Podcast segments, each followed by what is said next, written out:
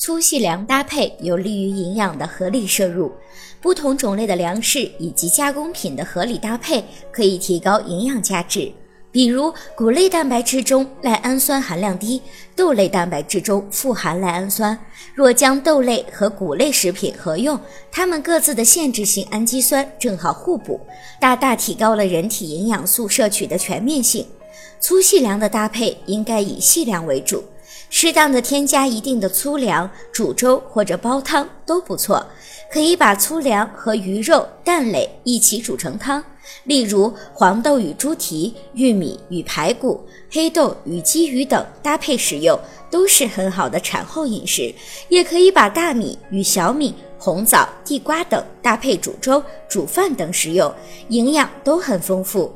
如果您在备孕、怀孕到分娩的过程中遇到任何问题，欢迎通过十月呵护微信公众账号告诉我们，这里会有三甲医院妇产科医生为您解答。